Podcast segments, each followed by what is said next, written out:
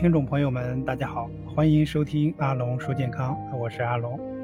今天呢，我们和大家分享关于同型半胱氨酸引起的高血压，应该如何进行去补叶酸呢？我们知道有一种高血压是由于长期的同型半胱氨酸高引起的动脉硬化而导致的血压出现升高，所以必须要把同型半胱氨酸呢把它代谢掉，才能够阻止这种高血压的发生。以及呢，阻止这种高血压的发展。同型半胱氨酸代谢的时候，是必须要有叶酸作为辅酶的一种酶来进行催化。在市面上的叶酸呢，应该有三种类型。一种类型呢就是叶酸，普通的叶酸；还有一种呢是叫做二氢叶酸，就是经过了氢化。还有在二氢叶酸的基础上，再进一步的进行强化，叫做四氢叶酸。而四氢叶酸呢是最有活性的叶酸，而二氢叶酸活性相对要低一些。没有进行羟化的叶酸，就是从我们的植物的叶子当中提取的，这样的叶酸呢，可能它的活性就是最低的了。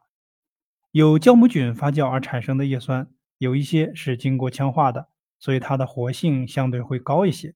其实不管是叶酸还是二氢叶酸、四氢叶酸，到体内以后啊。即使是纯的没有经过氢化的叶酸，在一个人肝脏很好的情况下，它都会进行氢化，也会变成二氢叶酸和四氢叶酸。所以有高血压的这些朋友们，根据自己的状况，如果你能够使用到活性更高的四氢叶酸，那是最好的了。如果是使用不到的话，那普通的叶酸也是没有问题的，但前提是。你的肝脏要必须好，否则的话，这样的叶酸可能就难以进行活化，所以它代谢同型半胱氨酸的作用就没有那么强了。我们每天可能要补充叶酸，保健量是四百微克。如果你是高血压的话，那你肯定要适当的增加一些量，比如说增加一倍。一片叶酸我们大概是四百微克，那一天要吃两片。就要吃到八百微克，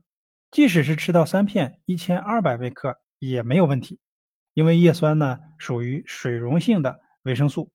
很容易呢通过尿液排出去，它的毒性相对比较低一些，所以大家可以呢放心食用，但是也要应根据人的情况来进行